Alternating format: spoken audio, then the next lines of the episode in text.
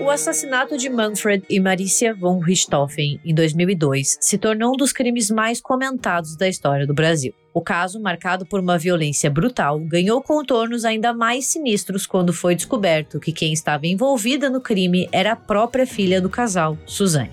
Foi o suficiente para o crime entrar na consciência e no imaginário público. Tanto que em 2021, quase 20 anos depois do crime, dois filmes, A Menina que Matou os Pais e O Menino que Matou Meus Pais foram lançados com a proposta de trazer narrativas conflitantes baseadas nos depoimentos dos envolvidos. Depois de críticas pela falta de aprofundamento, em 2023 veio um terceiro filme, em resposta aos pedidos do público. Deixando a abordagem anterior de lado, A Menina que Matou os Pais, A Confissão, parte no que aconteceu depois dos crimes, passando pela investigação policial, e pela condenação de Suzane e dos irmãos Cravinhos. Mas será que o filme cumpre o que promete? Vale a pena assistir? Descubra tudo isso com a gente porque o Cabana RDM começa agora.